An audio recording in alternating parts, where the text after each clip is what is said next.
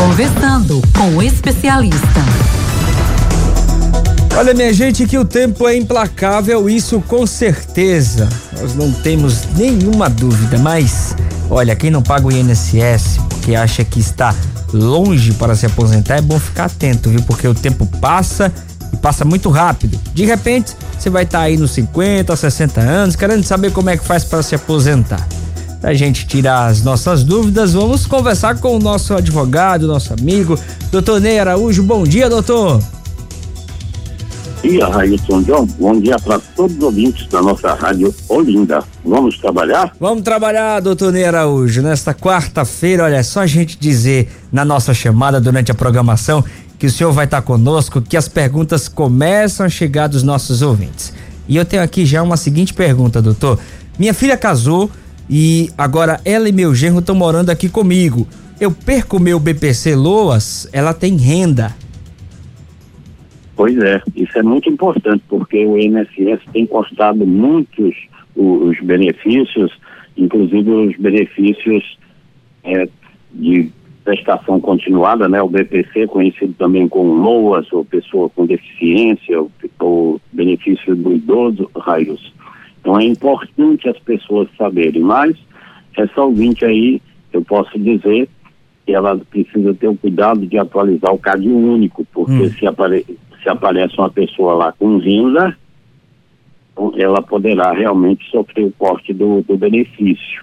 Mas, mas, se a filha dela é casada, Isso. não vai entrar a renda da filha para efeito o cálculo da renda concessão do lote ou de manutenção, né, já que ela tem o, o, o, benefício. Então, essa renda da filha dela, nada, não vai prejudicar o, o benefício dela. Agora, precisa atualização do CAD único. Não? No caso, ela só precisa é, refazer a atualização, só isso. Refazer, ela precisa informar, né, que é a renda dessa filha e informar que ela é casada. Uhum. O casado, o filho casado, morando em casa, mesmo morando com ela, não vai entrar renda não, tá? Que possa o INSS cortar. Agora, se lá não, não está informado e aparece a renda de uma pessoa com o endereço dela, uhum. pode haver o corte sim. Entendi. Doutor, teve uma pergunta que chegou aqui também através do nosso WhatsApp, é, de um ouvinte que diz assim, passou pelo médico do, do o INSS mandou ela ir trabalhar. Ela passou por um médico, o médico disse que ela não tem condições de trabalhar. A, qual é a decisão que ela acata? O que ela faz nesse processo, doutor? A decisão prevalece a do INSS, que a, é, ou seja, ela passou por uma perícia oficial do órgão concessor do benefício. Então, prevalece. E, neste caso, a empresa não pode recusar ela retome as suas atividades e continue recebendo seus direitos eh, normalmente. O, se ela desejar contestar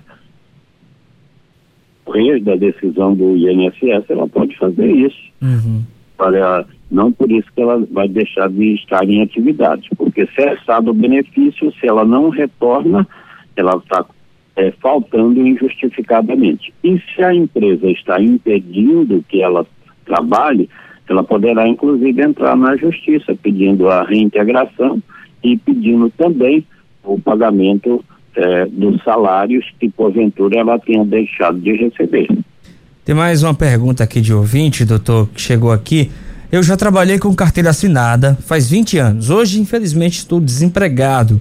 Recebo auxílio, sou baixa renda como devo proceder para pagar o INSS como baixa renda e uma outra pergunta colocou junto aqui, quem é baixa renda se aposenta, doutor Ney? Sim, quem é baixa renda se aposenta. E quem é baixa renda? É aquele que não tem atividade remunerada. Aquele que é de uma família e cuja renda não é superior a dois salários mínimos. Então, essa pessoa pode contribuir como baixa renda. Primeiro, tem que fazer a inscrição no CAD único. A contribuição dessa pessoa vai ser de 5% sobre o valor do salário mínimo, o que hoje dá R$ 65,10 já com o novo salário mínimo de 1.102 reais. Passa tudo direitinho, você vai ter direito à aposentadoria por idade, por invalidez, a auxílio doença, a salário maternidade, os dependentes têm direito ao auxílio reclusão e pensão por morte. Tem mais uma outra pergunta aqui. Descobri que um período que trabalhei como empregado não foi incluído na minha aposentadoria. E agora, como devo fazer? Como posso recorrer, doutor? Não deixa o tempo escoar, né? Se passar 10 anos, aí é, diz, é, decai o seu direito de fazer essa revisão. Então, se há essa imperfeição, e isso ocorre demais, demais, demais, é por isso que a gente recomenda o leigo não deva fazer a aposentação dele direta com o INSS. Por quê? O INSS não vai orientá-lo no sentido de corrigir é, posições que não estejam corretas, não vai é, incluir tempo que ele encontrou uma inconsistência e por isso mesmo, então, deve sempre se cercar de um advogado previdenciarista para lhe dar toda a orientação. Neste caso aí, o, o, o Railson Diogo, é possível, provado que ele tenha um tempo que não constou na aposentadoria, é possível. Até porque pode ajudar a aumentar o valor do benefício dele. É? Quanto mais tempo a pessoa tiver mais contribuições, melhor para a sua aposentação. Entendi, doutor. Mas qual o processo agora de recorrer? Ela pode, como é que ela pode provar que ela trabalhou esse período uma vez que não tem nenhum registro? Aí ela vai ter que, pode ter na carteira dela, pode ter os contra-cheques, pode uhum. ter depósitos do, do FGTS, enfim, qualquer forma ela pode utilizar, pode até é, pedir a ficha lá de, de, de, registro, uma cópia da ficha de, de registro na empresa, toda a forma de, de provar é possível. A empresa e, pode. Vezes, a empresa pode negar, é isso, doutor? É até a obrigada a declarar, não é? Uhum. Tem também a, a, a chamada RAIS, né, que é a Relação Anual de Informações Sociais, são muitas fontes possíveis de você fazer a coleta da informação que a pessoa efetivamente trabalhou. E isso não tem prescrição, não tem decadência, ou seja, mesmo que você tenha tido um, um vínculo há 10, 20, 30 anos, né, e que tem alguma inconsistência apontada pelo INSS, você poderá fazer a correção dessa situação. É importante é isso que eu disse aí, por exemplo, essa pessoa, ela pode fazer a revisão da aposentadoria para inclusão desse tempo que não constou. De uhum. repente, ela tem até também direito aí à revisão da vida toda. Hum, olha aí, importante, né? Então é importante ela buscar essas informações para, é, de alguma forma ou de outra, tentar um, um um aumento aí no seu ordenado. O doutor, uma última questão. Ah, isso não, não, não é incomum que as pessoas às vezes tenham mais de uma revisão a ser feita. Certo.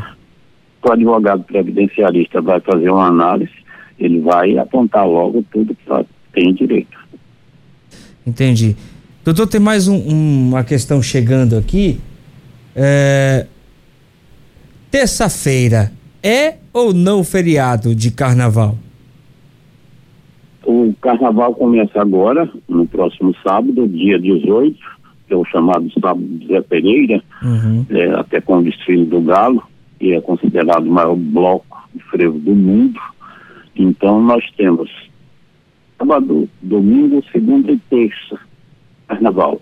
E nesses dias é, não há feriado. Não há feriado nos dias de carnaval sábado, domingo, segunda e terça. Não é, não tem feriado, então? Não tem feriado, trabalho normal em realmente tiver que trabalhar. E há casos em que as empresas até já faz uma compensação, faz um acordo com uhum. os seus empregados para que não trabalhem nesses dias, não é? os quatro dias, ou dia, dois dias, que seja, e então você faz um acordo de compensação, ou seja, as horas que eles deixaram de trabalhar, eles vão trabalhar em um outro dia. Tá certo, doutor Ney Araújo. Quero agradecer demais a sua participação nesta quarta-feira, antes do carnaval. E fica o questionamento: vai curtir o carnaval ou vai descansar, doutor? Curtir o carnaval. Vou curtir o carnaval. Vou participar do desfile dos bonecos gigantes, que é o meu boneco em Olinda, que eu já participo. Coisa boa. Tempo, né? Tem o nosso blocalhau é, na quarta-feira. Também do, do Bloco da Saudade. Então, temos desfile no domingo, na segunda e na terça. E participo também lá do Ungozado Zusa, que você já está cansado só de eu falar de tanto lugar para o carnaval, mas tem muito mais, viu, Raíssa? tá certo, doutor Neira. Hoje, então, bom carnaval para o senhor. Aproveite, viu? Um grande abraço. Tá, dados para você e para todos os ouvintes.